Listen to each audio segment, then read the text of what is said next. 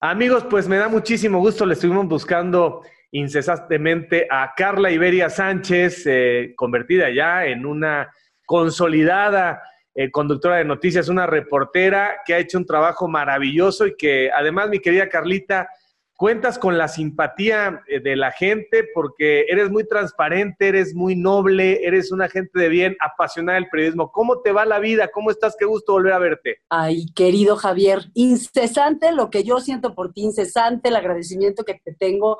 Pues es que más bien los datos se me acaban. La verdad es que tampoco, tampoco, tampoco soy tan complicada, pero pues ya, ya sabes, tienen la culpa las telefónicas. Carla, ¿cómo te va con la pandemia? Cuéntanos un poco cómo es un día en tu vida. De esto se tratan estas entrevistas, un poco de la persona más que de la profesional. ¿Cómo, cómo lo has vivido? Eh, pues mira, para mí ha sido muy interesante. Primero porque tú sabes que al final se considera que el periodismo es una actividad que no se puede resguardar. Entonces, este, para mí como reportera sí ha sido muy interesante contar esto. O sea, contar esto desde el punto de vista de quién, este, de quien está fuera de un hospital. Por ejemplo, ahora que tembló, el de 7.4, me fui a reportar afuera del Hospital General y afuera del centro médico. Y entonces por primera vez vi cómo bajaron todos los médicos y las enfermeras y los enfermos se quedaron arriba. Y eso pues solo lo, lo puedes narrar si lo ves con tus ojos. También me ha tocado entrar a hospitales COVID, me ha tocado ver, por ejemplo, zonas de transición, haz de cuenta donde entra el médico, se baña, se mete, se cambia y luego no se puede quitar el traje hasta 12 horas después. O sea, tiene que asegurarse que en la mañana se hidrató, que en la mañana comió, que comió algo suficientemente energético, porque en 12 horas es, es, como toda una estrategia, ¿sabes? Para poder sobrevivir 12 horas dentro de ese traje. Eso ha sido muy interesante. Pues también ha sido, ha sido, por supuesto, muy difícil ver cómo muchas personas se quedan sin trabajo, personas muy queridas de mi círculo cercano eh, los despidieron, no han tenido que despedir empleados, han tenido que cerrar sus negocios. Pero hablando ya francamente de mí, pues Javier, yo nunca había estado en mi casa. Nunca había estado en mi casa más de dos, tres días seguidos. Nunca cocinaba ni comía en mi casa y no porque no quisiera. Y hacía las tres comidas fuera. O sea, yo tengo mis cafés donde diario me siento, pido el expreso y me leo todos los periódicos. Entonces esta experiencia de de algo que yo anhelaba, que era cocinarles a mis hijos, o estar con ellos, o estar en casa, pues sí, la verdad es que hay partes, hay partes de la pandemia que no me gustaría que cambiar. Pero también, Carla, es una convivencia digamos, al límite, es una convivencia intensiva. Por ejemplo, ¿te ha tocado lidiar con los chavos y el tema de la escuela en línea? Porque eso también, desde luego que es muy romántico decir, ay, es que la convivencia, pero también vienen las fricciones. Las mamás no han sido homenajeadas como se merecen en esta pandemia de tener que estar conviviendo 24 por 7 con los chamacos de diferentes edades, circunstancias, temperamentos. No, mira, y como dicen, ahí ya sí no me toques ese vals. Y luego, ¿sabes quién no ha sido la verdad homenajeado o, o, muy poca comprensión? También para, las, para los maestros, ¿sabes? O sea, porque sus directores los ponían a dar ocho horas seguidas de clase en línea, a verificar que 40 niños estuvieran presentes en las plataformas que, que ahora instalan ciertas escuelas. Y entonces, si Juan Pérez no se conectaba, el maestro tiene que decir que Juan Pérez no se contó y entonces mandé un correo a la mamá de Juan Pérez, o sea, la mamá de Juan Pérez soy yo, y entonces, además de estar viendo qué sacó Reuters, la jornada, a qué hora del minuto entre 7 y 8 de la noche dicen la cifra de muertos, todavía tenía que estarme metiendo a las plataformas a ver por qué fregados este, mis amados hijos no se habían conectado, y entonces pues, este, y luego pues tú sabes muy bien, levántalos a las 7 de la mañana para que se conecten 7 y media. No, sí, yo agradezco bastante que haya terminado el ciclo escolar, sí fue un sufrimiento, un día sí, sí exploté y sí les dije, no es posible que hasta la clase de educación física la quieran dar en línea. O sea, ya, ¿sabes? Y luego decía, perdón, yo sé que esta es una transmisión pública, decía, ¿por qué no les dejan una tarea para que cocinen un plato y ahí hacen su química, su física, su biología, lo que tengan que hacer, o para que usen la lavadora, para, ya sabes, también a ellos distraerlos un poco. Francamente, qué resistencia, qué resistencia de los niños. Mis hijos ya son adolescentes, pero qué resistencia de los niños. Y sabes que sí hay un debate, sí hay un debate. Lo que estás diciendo de la resistencia al límite, acaba de salir una, una encuesta de la Comisión de Derechos Humanos de la Ciudad de México Mira, 85% de los niños y adolescentes les preocupa que alguien de su familia se muera. Luego, como 70% que su papá o mamá se queden desempleados, es decir, lo están oyendo en su entorno. Pero la mitad ya manifiesta que le da miedo que su papá o su mamá se ponga violento. O sea que tacaño. Sí, sí, sí, es lógico. Y además nos cambió totalmente las rutinas. Dime una cosa, ¿cuántos años tienen tus hijos? Eh, tengo un hijo de 17 años y tengo un hijo de 14. Ajá. Y normalmente habías querido aventar el control remoto del PlayStation por la ventana del Xbox, pero ahora lo amas, ¿no? Los amas. Pues mira, eh, tengo, tengo mis dilemas con eso. Este, poco hablo de mi vida personal, pero es, eh, pues sí, sí puede ser muy triste uno eh, que tengas confinado a una persona con tanta energía, como dos adolescentes, y que la única opción después de intentar conversar y hacer algunas cosas en casa sea que se pongan a jugar, eh, que se pongan a jugar Roblox, Play y, y, toda serie de programas que han descargado en mi computadora de trabajo, que por supuesto, pues ya se descompuso. sí, es todo un reto esta... A ver, ahora cuéntame tú cómo te ha ido, te voy a hacer el interrogatorio a ti. Los tuyos no. están tan chiquitos. los míos tienen 22 y 20. Diego vive conmigo y Pablo vive con su mamá aquí muy cerca. Pablo estaba estudiando en UBC en Canadá y tuvo que regresar, fue el, el mero momento de crisis. Y Diego está a punto de terminar mercadotecnia en la Ibero. Entonces, pues también, mira, afortunadamente, como ya tiene 22, ya es un tema mucho de compartir el asunto del ejercicio. Aquí tenemos pues un gimnasio que, que, realmente es, fíjate Carlita, es la inversión que más agradezco en la vida. Un gimnasio quiere decir un banquito, mancuernas, una corredora y una, sí. y una escalera. Y bueno, fantástico, aquí nos aventamos dos horas de ejercicio y ese es como nuestro momento de, de convivencia. Luego cada quien a su esquina, yo sí tengo que estar saliendo a trabajar todos los días con todas las medidas, igual que tú, porque el periodismo, pues como bien dices, no, no respeta. Además, creo que nos volvemos locos si no salimos, ¿no? Absolutamente. Yo creo que el periodismo es una profesión, básicamente. Eh, ahorita te iba a decir que yo nunca, nunca hablo de mi vida personal y sé que tú tampoco, pero ya que estamos hablando de eso, pues, o sea, tus hijos ya están en edad de aplicar el viernes de rienda suelta. Y entonces, este, pues en realidad los que somos reporteros, como tú y yo, es que nacimos con el viernes de rienda suelta en nuestro cuerpo. Y creo que al final, deja tú el opinador, el conductor, comentarista o periodista de pantalla, es decir, que sale en los medios públicos y se vuelve famoso. El que nace para reportero, que tú eres reportero, pues básicamente somos personalidades que no nos gusta que nos digan qué hacer, este, no nos gusta que nos digan dónde estamos, ni nos gusta tener que dar explicaciones. Ya me di cuenta que estoy viendo al foco del otro lado del teléfono. Ya voy a ver al foco. no te preocupes. Entonces, pues, e, eso es lo que yo creo. No puedes parar de trabajar, pero no es porque no quieras, es que físicamente no puedes. Oye, y tus hijos no hacen, sabes que están haciendo mucho, a lo mejor todavía son chicos, pero ahora resulta que los chavos están haciendo el Zoom Antonic, o sea, hacen sus reuniones con la computadora pues ya se ponen a echar sus tragos. Sí, bueno, el otro día estaba, me fui a tomar un curso hace unos meses, este, a, a, Estados Unidos. Entonces estaba con unos reporteros más jóvenes que me estaban diciendo todas las excepciones del romance moderno.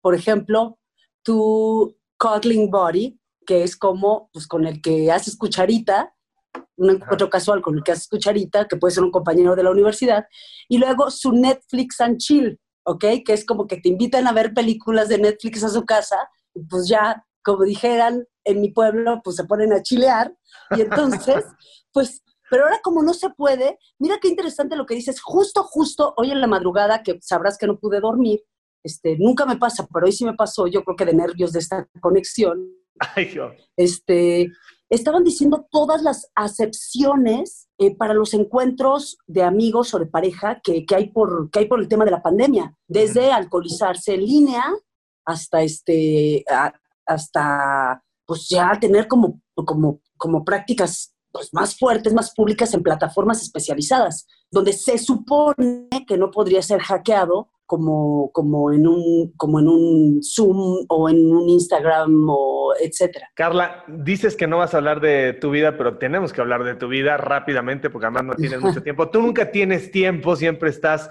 en todos lados y siempre con esta pasión por el periodismo. ¿Cuántos años llevas ya en Televisa? Mira, nunca me ha gustado pensar para mí misma en los años que llevo haciendo las cosas, pero sí llevo, sí llevo desde que soy casi, casi final de la adolescencia. Yo fui, primero fui técnico, eh, me dediqué a calificar señales como seis o siete años, después fui redactora y he sido reportera de policía y reportera de Congreso y reportera de presidencia y reportera de baches. Una vez hicimos una, unos 15 años de un bache, esa era la nota. Y luego ya, este, sí, pues ya tengo un camino, pero siento como si me, como dijera eh, Bauman, esta vida es de, de, muchos finales y muchos principios. Y siento que eso ha sido, ha sido este, un poco mi trayectoria. Y ahora que ya eres responsable de la conducción de un noticiero, eh, ¿qué tan cómoda te sientes? Porque obviamente es el glamour, es la pantalla, es más importancia, es más prestigio, eh, pero tú eres una reportera de a pie, de arras de suelo. Eh, ¿Qué tal la combinación de, de ambos formatos? Sí me gusta. Y sé que no te gusta que lo diga, pero sí lo voy a decir públicamente. Yo estoy muy feliz de conectarme contigo porque a pesar de que, de que no, no nos diferenciamos mucho en edad, este, tú, viste en, tú viste en mí una cosa que yo no había visto, ¿sabes? O que creía que tenía y tenía ganas de hacer, pero un talento que, que, que impulsaste muchas veces. Y, y, y sé que se me ocurrieron las historias más descabelladas y nunca dijiste que no, ¿sabes? Y creo que, creo que eso es lo que uno quiere como periodista y eso es lo que yo trato ahora que lidero un equipo, de, no descalificar lo que un redactor me propone o lo que un reportero me propone desde la calle. Si para él es importante, es porque se tiene que contar. Y, pues me gusta, es emocionante, ¿no? También escribir un noticiero, ¿no, Javier? Sí, cómo no, pero yo te digo al contrario, o sea, Carla, cuando yo dije hay que llevar reporteros a Juegos Olímpicos, a Mundiales, pues no me quedaba la menor duda de que yo no tenía que hacer nada, porque el talento que tú tienes, eh, quizá era un talento que necesitaba mejores foros, eh, más reflectores para que la propia empresa lo fuera valorando, pero desde el día que expusiste tu trabajo, te fuiste para arriba, pero yo no tuve nada que ver, sino simplemente quizá un poco mi mérito es decir, dónde hay eh, una fuente incalculable de talento y esa es la tuya y también lo fue de, de Alberto Tinoco, pero también de Alberto Lati. Y de ahí Claro que tu trayectoria ha hecho que la propia empresa, ¿no?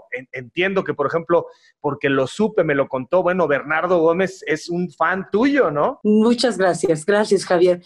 Es que uno ni sabe, yo no sé, yo no sé si lo que, lo que pasa es que te encuentras la historia, te encuentras la historia y entonces ya surge todo el fuego en uno, la quieres contar, quieres ir, o, o es que hay momentos, por ejemplo, fíjate, Javier, no sé si te ha pasado, tú y yo estuvimos juntos en la final de Sudáfrica, ¿lo recuerdas? Sí, claro. Y esa final de Mundial, la gente pensaba que, ya sabes, Sudáfrica, junio, seguramente se están muriendo de calor.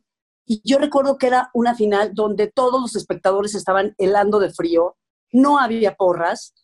Quería sacar, ya sabes, quería sacar la, emoción de las piedras porque tú la sentías como reportero que estabas en una final de mundial y, no jalaba. Y luego te tocan otro tipo de, partidos que probablemente no tienen esa relevancia, pero sale, sale una muy buena historia. Yo tengo historias así increíbles, increíbles de, por ejemplo, de Lati y yo cargando unas máquinas pesadísimas este, a las 3 de la mañana en Tokio, o luego un día que me fui, un día me acuerdo que, me, que, en Corea, me fui en un barco de Japón a Corea para seguir a unos este a unos mexicanos y pues yo no calculé y creo que me dormí en un hotel de paso. Entonces estábamos Pancho y yo en un cuarto que nos dividía una cortina y había una una como decíamos nosotros una una mujer asiática desnuda en una posición muy perturbadora y pues así me la tuve que rifar todos esos días y este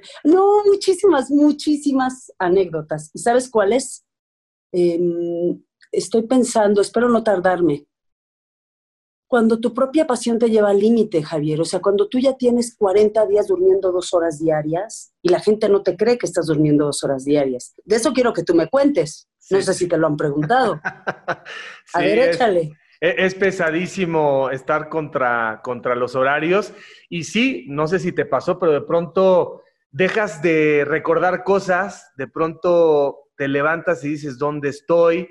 porque sí son tres, cuatro horas y te levantas para agarrar un tren y es un desgaste, pero es una adrenalina y, obviamente nadie te dice que lo tienes que hacer, no es que la empresa diga, a ver, necesitamos mártires, no. simplemente sabes que así tiene que funcionar porque además no quieres perderte, estarás de acuerdo, ninguno de esos momentos eh, tan intensos y tan memorables. A ver, fuiste desde Atenas, ¿verdad? Atenas fue tu primer evento. No, fue Sydney. Sydney. Y luego, ¿ya nos seguimos? Luego, luego hicimos Sydney y luego eh, si no me equivoco, estuvimos juntos trabajando en el Mundial de Corea-Japón, que fue súper interesante, súper, súper interesante.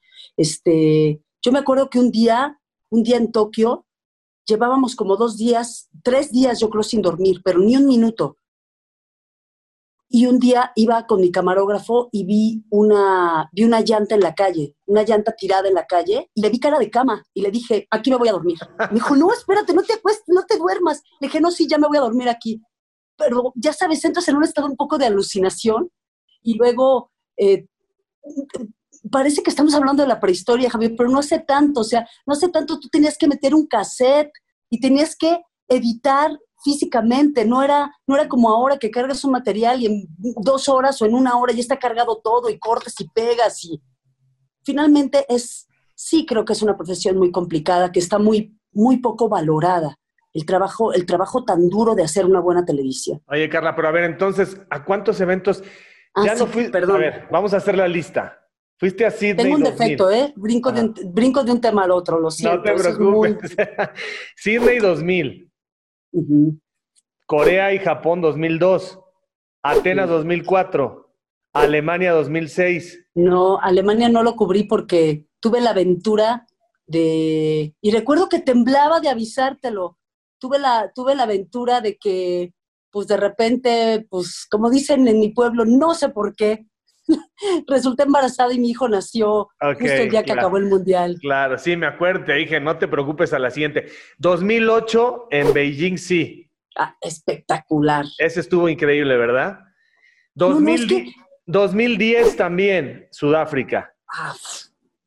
2012 ah, Londres. 2014, Londres. 2014 Brasil. Y a Rusia 2018 ya no fuiste. Rusia 2018 fui. Ah, sí fuiste. Entonces, llevas más eventos que nadie, Carla Iberia. Pues mira, no lo, mira, no lo sé, me da miedo pensarlo, Javier. Eh, te voy a confesar algo muy mío. A mí, a mí no me importa, nunca, nunca me ha importado los años que tengo y luego me doy cuenta que probablemente, probablemente ha pasado el tiempo, pero yo, yo no me he dado cuenta porque sigo teniendo la misma energía. Pero, por ejemplo, Rusia fue una cosa tan emocionante cubrirla, tan emocionante. Y luego volteas hacia atrás y tú recuerdas China, qué país tan complicado para cubrir. Y luego cada país, por ejemplo, en Londres, tú tenías que haberles avisado con un mes de anticipación si querías ir a grabar cinco minutos afuera de una plaza. Pero en Sudáfrica no. En Sudáfrica tú podías llegar y grabar lo que tú quisieras.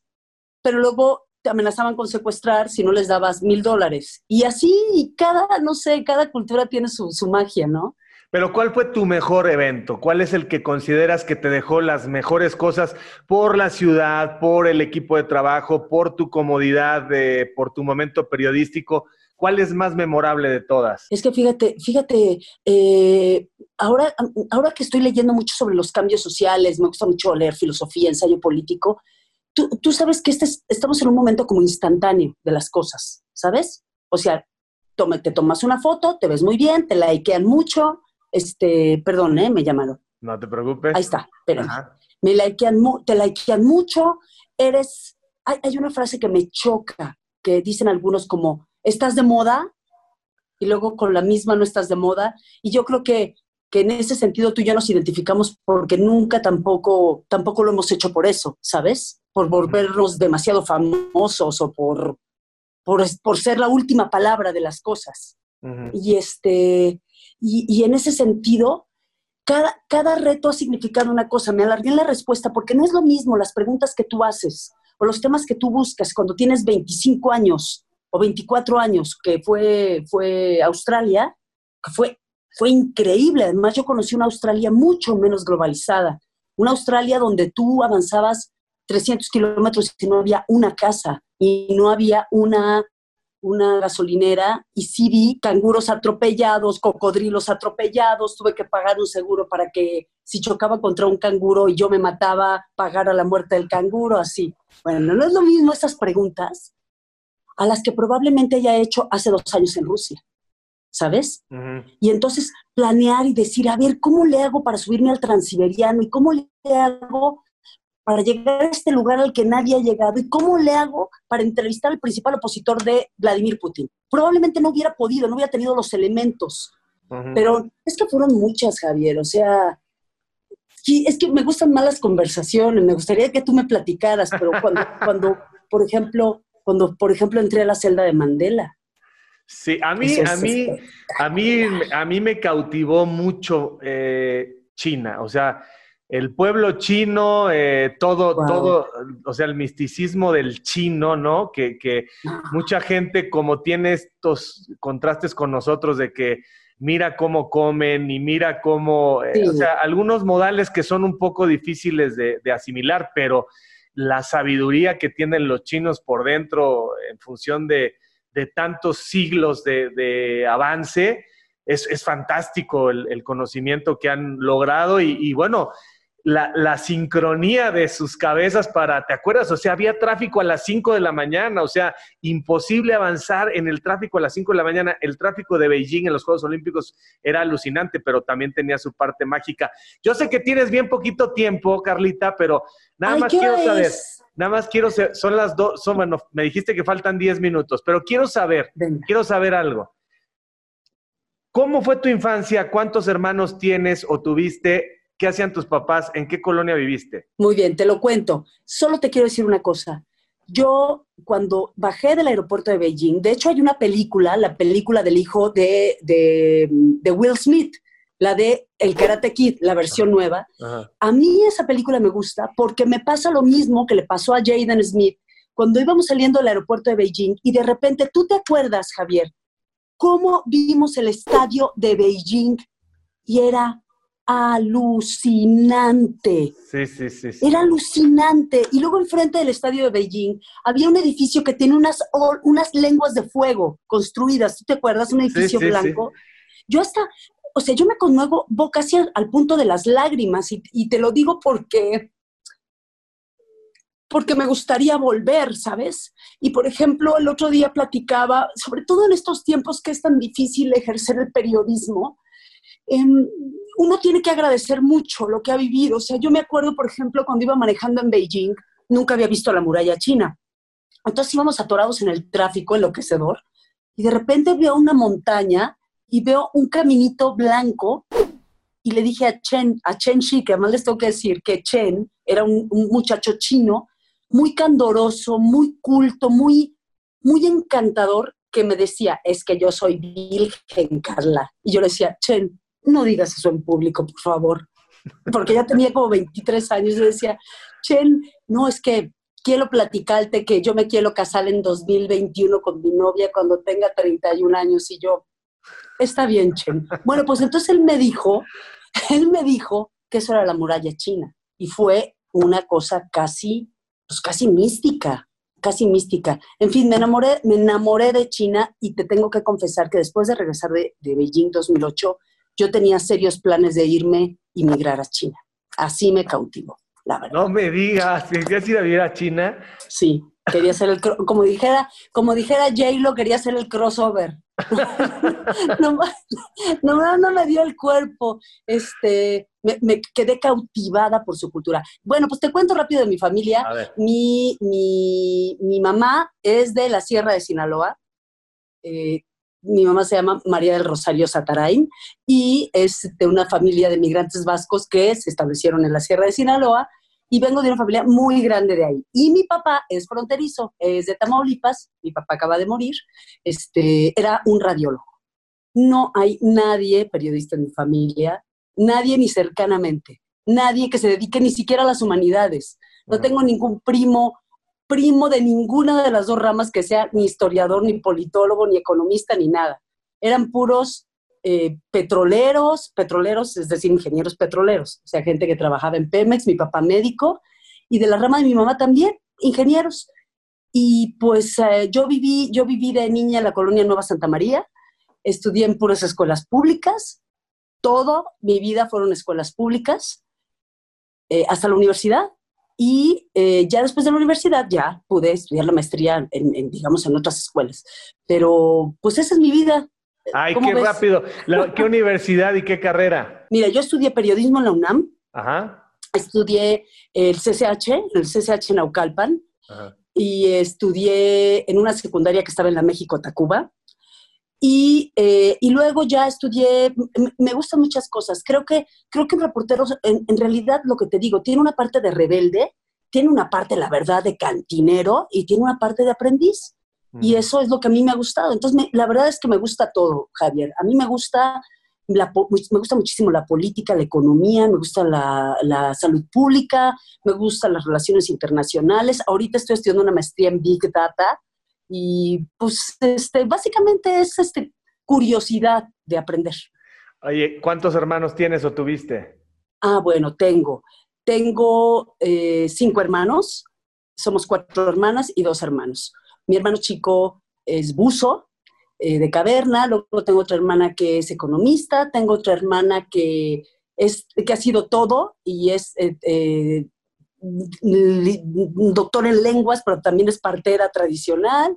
O sea, somos una familia un poco disímbola. Soy la única hermana que vive, que vive en México, en la Ciudad de México, y tengo, pues todos mis hermanos viven fuera. Y, este, y pues aquí estoy, en realidad cuando te dicen que tu trabajo es parte de tus afectos como familiares, eh, también por eso duele mucho, tú lo sabes, dejar, dejar trabajos, porque pasas tantas horas metido con gente a la que, a la que terminas apreciando mucho como si fuera tu familia.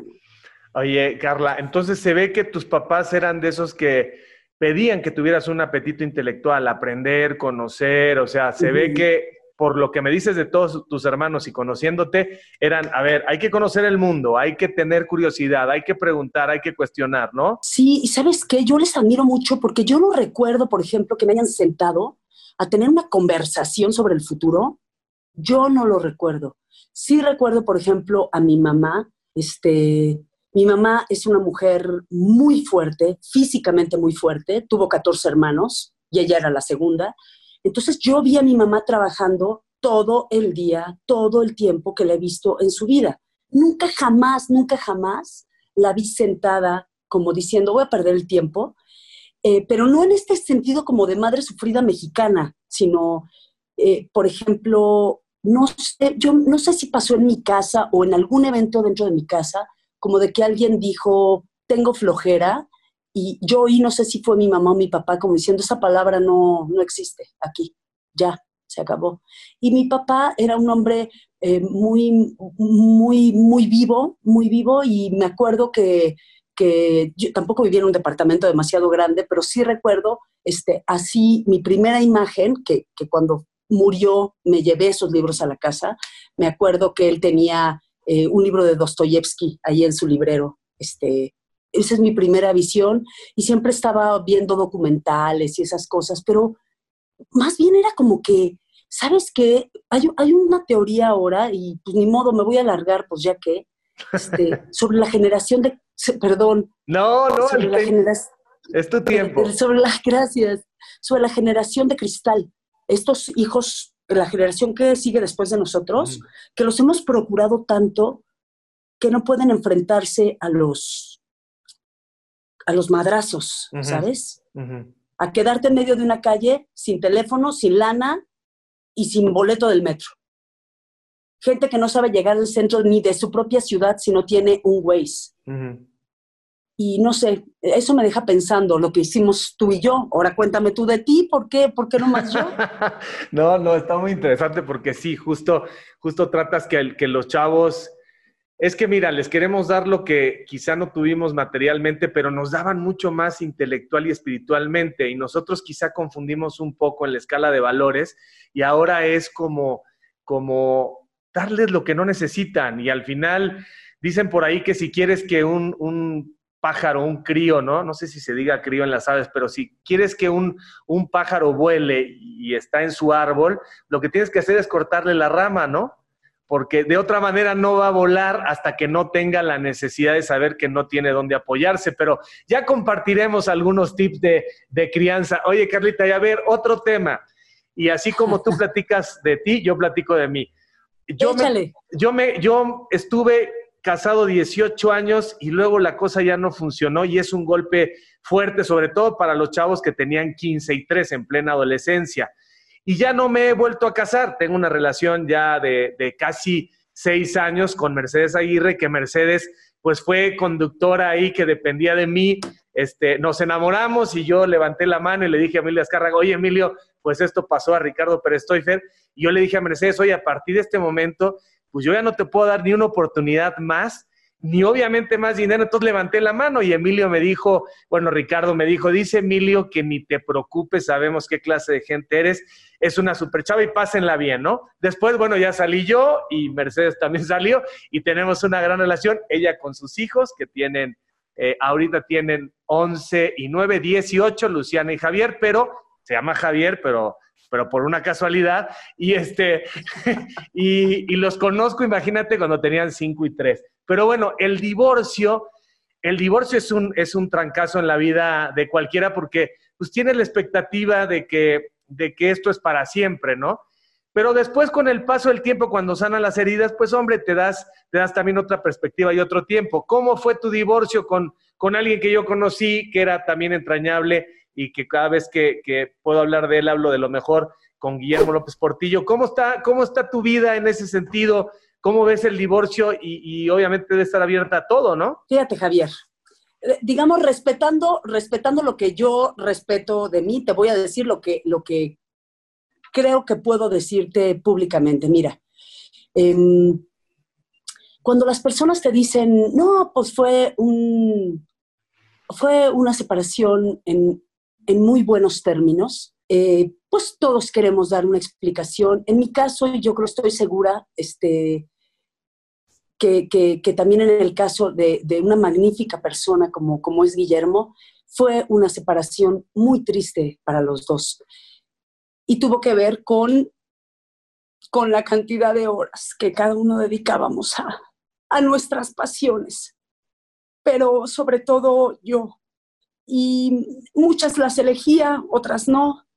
Entonces, eh, a, todo, a todo pasado, muchos años después, Guillermo es una persona que yo respeto muchísimo intelectualmente, es, es un reportero muy sólido y muy honesto, y, y esa honestidad me llevó a, a, nos llevó a estar juntos muchos años, muchos años, tantos como, como estuviste tú. Y ahora estoy, estoy, somos, somos muy buenos compañeros de trabajo, seguimos siendo compañeros de trabajo. Y, este, y él ya tiene, tiene una, una vida personal, una familia por su lado, y yo tengo una vida personal por el mío. Ay, qué bueno, qué bueno, Carla, de eso se trata. Sí, al, al final tienes toda la razón. O sea, cualquier separación, es que se den buenos términos, me parece que es es un poco cosmético, porque hay mucho dolor y después hay, hay posiciones y, en fin, salen, salen las cuentas, ¿no? A ver, es que tú, es que yo, con el paso del tiempo las cosas toman un poco su dimensión y se apaciguan y ya la idea es que cada quien encuentre un poco el centro de, sus emociones. Querida Carla, conste que tú quisiste hacer esto así tan express, tenemos seguramente mucho que platicar, a ver si después... Ah, no, hacemos otra. un segundo ejercicio, claro que sí. Pero este, no me queda, la gente, la gente te ve y la gente te ve todos los días y ha seguido tu carrera y pues es, muy sencillo, ¿no? Hay una persona encantadora que, mueve sus emociones y su inteligencia a un ritmo eh, que necesitamos en la televisión, así de sencillo, o sea, gente como tú, comprometida, apasionada, honesta, porque el periodismo es, es, es excelso, el periodismo es de las profesiones más, más genuinas, más encantadoras que necesita la humanidad. Y creo que tú eres eh, un modelo, eres un modelo de periodista en, este país acostumbrado a las estridencias, al protagonismo, a los egos, a, no tener suficiente formación ni a tener suficiente fuerza moral, ¿no? Que tan, de moda está la palabra, pero la fuerza moral de un periodista es, es eh, innegociable. Mi cariño, mi gratitud, mi respeto, te admiro muchísimo y todavía todo lo que te falta por hacer, Carlita. Ay, ojalá, Javier, ojalá que tengas voz de profeta, la verdad. Ojalá que a ti y a mí nos toque mucho por hacer en el periodismo, porque yo sí creo que el periodismo, el periodismo como, como, ah, fíjate que acabo de terminar un documental, pues ya digo, tres minutos, acabo de terminar un documental que se llama Médicos frente al cáncer. Es mi primer documental y lo que yo quería entender era, siempre hablamos de los enfermos de cáncer, pero tú imagínate del lado del doctor. O sea, ¿qué es el cáncer para ti? ¿Es un enemigo? ¿Es un monstruo? ¿Es una qué? O sea, ¿es un ente?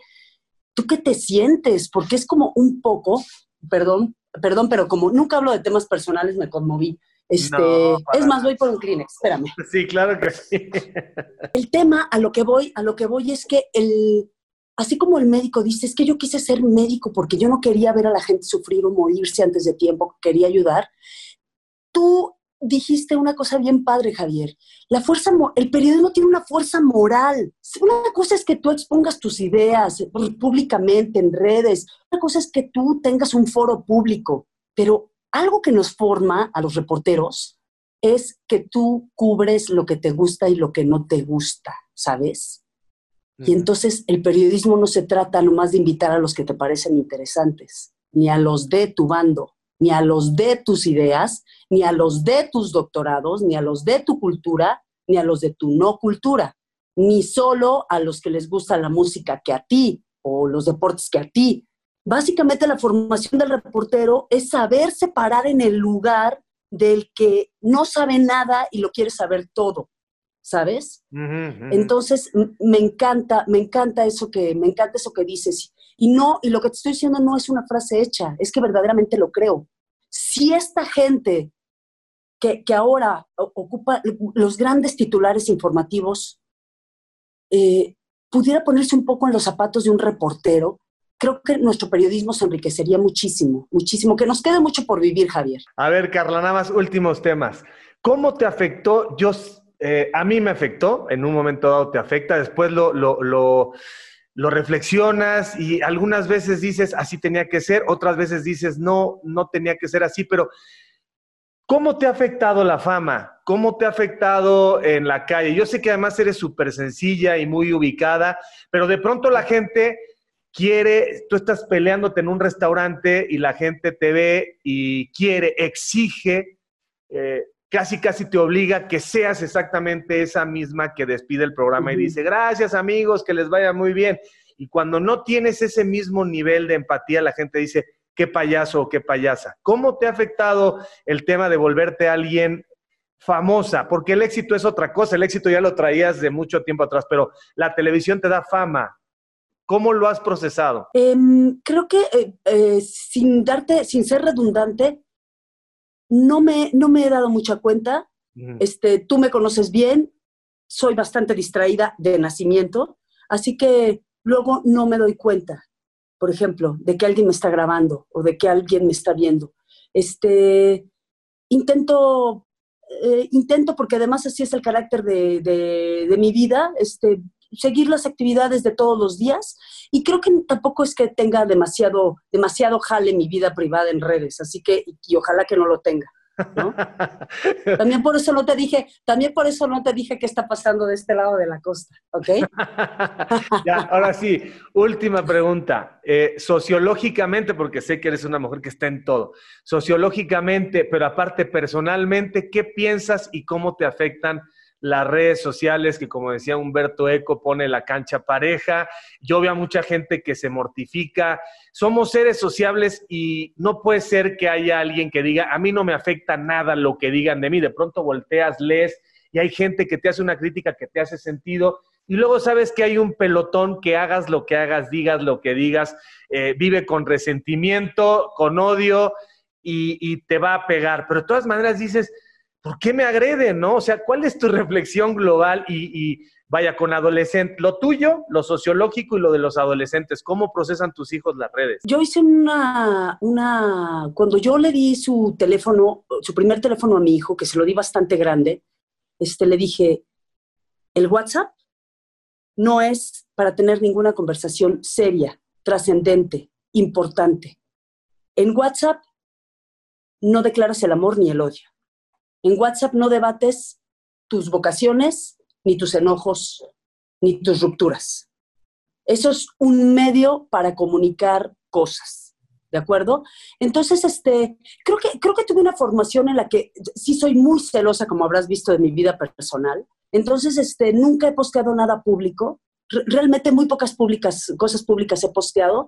Y este, ¿cómo te afecta? Sí afecta. Yo una vez entrevisté a un, luego te lo voy a recomendar para que lo entrevistes aquí en tu programa, un sociólogo argentino que dice, o sea, él lo tiene estudiado, que los golpes digitales son iguales a los golpes reales. Es decir, cuando a ti te están literalmente eh, azotando, latigueando las redes, tu cuerpo lo está sintiendo, aunque digas a mí no me importa, ¿sabes? Por eso muchas personas públicas ya entregan sus redes a otra persona que administra sus amores y sus odios.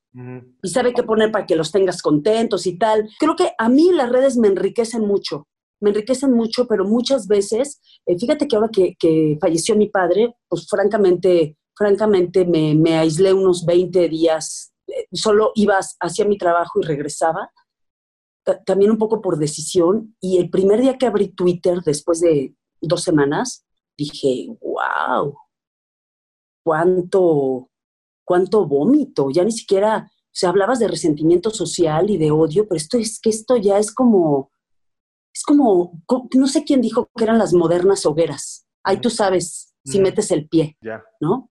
Si lanzas el buscapié, además. ¿Tú eres muy provocador en redes? No, fíjate que no, no, no, en realidad este, trato de compartir, sé que hay que estar ahí, trato de compartir la información, reflexiones, opiniones, eh, pero efectivamente, o sea, y hoy más que nunca, o sea, hoy hay, ya sabes, ejércitos totalmente adiestrados, inyectados económicamente para que reaccionen sobre los eh, que están a favor del gobierno y los que están en contra, ¿no? Entonces, eh, es, es, increíble porque se ha perdido, se ha desvirtuado, era súper enriquecedor porque tú creías que era legítimo y eran personas que eran únicas, independientes, genuinas, pero no, ahora son tropas totalmente lanzadas para desacreditar o para inclinar un poco la percepción y generar, eh, eh, digamos, los trending topics y a partir de ahí, pues vienen una serie de intereses económicos, ¿no? Por eso te preguntaba, porque yo creo que tú, tú, este, y, me queda muy claro, tienes una una concepción y una percepción muy clara de lo que está pasando ahí, ¿no? Absolutamente. Y te voy a decir que eh, así como me gustó mucho la cultura china, me fascinó la cultura rusa, me encantan los autores rusos. Y hay un dicho ruso que dice que solo a través del debate, solo a través de la, del debate, debate, de la discusión, del estoy de acuerdo, no estoy de acuerdo, pues yo pongo mi punto, se llega a la verdad. Lo que pasa es que venimos de una cultura que debate poco, critica mucho. Y además cada vez más reaccionaria, Javier. Perdón, ¿Qué, diferencia hay entre la política del 2020-2021? Le hacen los partidos conservadores en Europa, algunos movimientos muy conservadores en América Latina. Conservador me refiero al, a, lo conservador político, que no es la derecha, sino el no admito críticas. Este es, camino, este es el camino de la verdad. ¿Qué diferencia hay entre eso y un movimiento religioso? Muy poca. Yo les quiero recomendar un libro que acabo de leer. Bueno, de hecho aquí lo tengo. Se llama, es de Amin Malouf, se llama El naufragio de las civilizaciones, y hay otro que se llama El estallido del populismo de Álvaro Vargas Llosa, hijo de, de, Mario Vargas Llosa, donde hace un análisis de qué fue pasando en cada país de Latinoamérica con la llegada del populismo. Está muy cañón, pero si algo, si algo quiero que quede en esta conversación es, ¿por qué no cada uno aplicamos el dicho ruso? Solo debatiendo encuentras un punto en común. Mm. De acuerdo. no insultando, ¿eh? Es genial. Encantadora, Carla, muchísimas gracias. Así, creo que ese es un objetivo que te queda perfecto. Encantadora por tu inteligencia, por tu sencillez, por tu consistencia, disciplina. Tienes mucho que aportar, Carla. Aférrate a eso que te hace única y diferente. Hoy estás en ah. Televisa, donde quiera que estés, lo que estás transmitiendo es oxígeno, oxígeno en los medios de comunicación y necesitamos respirar. Te quiero, te aprecio mis respetos y mi gratitud siempre. En el camino andamos, querida Carla. En el camino andamos, Javier. Te quiero mucho, te mando un abrazo. Voy a contarles una rápido. Me acuerdo que teníamos que llegar a un partido y, y nos fuimos en una avioneta. Y el piloto estaba muy preocupado porque mientras estaba volando estaba jugando Brasil. Y nosotros íbamos, con perdón de ustedes, cagados diciendo, este güey está piloteando y traía su, traía su partido, ¿tú te acuerdas? y, y luego, ¿sabes qué? Ojalá que un día volvamos a encontrarnos así, porque hay una cosa del periodismo que son los encuentros y los desencuentros, sobre todo en temas de, de empresas y tal. Pero íbamos en ese avión, escuchen, íbamos Montserrat, Barbarita, Javier, Broso, Loret y yo. ¿Te acuerdas? Era una avioneta ahí de terror. No iba Cuauhtémoc Blanco en esa, ¿no? ¿Verdad? No. Ay, y Cuauhtémoc Blanco. y, Lati, ¿no? También. Y, ah, y Lati también, pero además les quiero decir, es que era un poco de terror, porque además Brasil, bueno, ya tendremos otra conversación sobre Brasil que nos dio muchas sorpresas en muchos sentidos. Y entonces, pues luego te decían que llegaba el piloto A y luego llegaba el C, ¿no? Y decía que pues era cuate del A y así. Este, oye, a ver, pues ya ni modo, ya te aguantas, ya me hiciste muchas preguntas incómodas, te voy a hacer yo una. A ver. Javier, tú eres un modelo, porque yo sí lo vi, de, de disciplina en el deporte, decir personal. Cuéntame qué día tú dijiste, ahora sí me voy a poner fit. Cuéntamelo y ya con esta nos despedimos. Mira, te voy, a decir, te voy a decir qué pasó.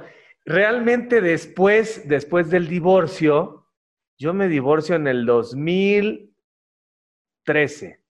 2013. Después del divorcio, te viene un poco esta onda de decir, chin, ¿y ahora qué, no? Y entonces dices, bueno, tengo que replantear un poco la vida en todos los sentidos, ¿no? Todavía seguí en Televisa. Y entonces Rebeca Rubio, que es una guatemalteca encantadora, una tipa sasasa, Rebeca sale de Televisa y se va a Los Ángeles hacer, ahora tiene más de un millón de suscriptores en YouTube. Entonces le digo, oye Rebeca, entréname. Entonces Rebeca me entrena un año en un gimnasio que está ahí en el periférico por Palmas, que creo que ahorita está cerrado. Entonces me entrena Rebeca y me dice, te voy a entrenar, pero Javier, si yo entreno, fíjate que además me cobró lo que cobra normalmente, me decía, vamos a entrenar dos horas, pero cuando yo decido darte mi tiempo es porque necesito compromiso. Bueno, me enganché durísimo con ella, porque además le aprendí, Carlita, todo, cómo comer, cómo descansar, qué tipo de ejercicio hacer, y me encantó porque además mi cuerpo de perro de carnicería, este, reaccionó, reaccionó rápido, ¿no? Porque te lo juro que toda la vida, la verdad, tú sabes, toda la vida me ha gustado la bohemia, o sea, me he hecho mis vinos, etcétera. Y, mi cuerpo, o sea, pocas veces engordó. O sea, hay mucha gente que con el alcohol, con, con los chicharrones y con los buenos tacos de la casa del filete y del chamorro raíz. No, no, no. Y con los chicharrones esos que no son de cerdo, sino esos que te inflan en las cantinas, que yo ya más me los preparo con un cacahuate, limón y ah, valentina.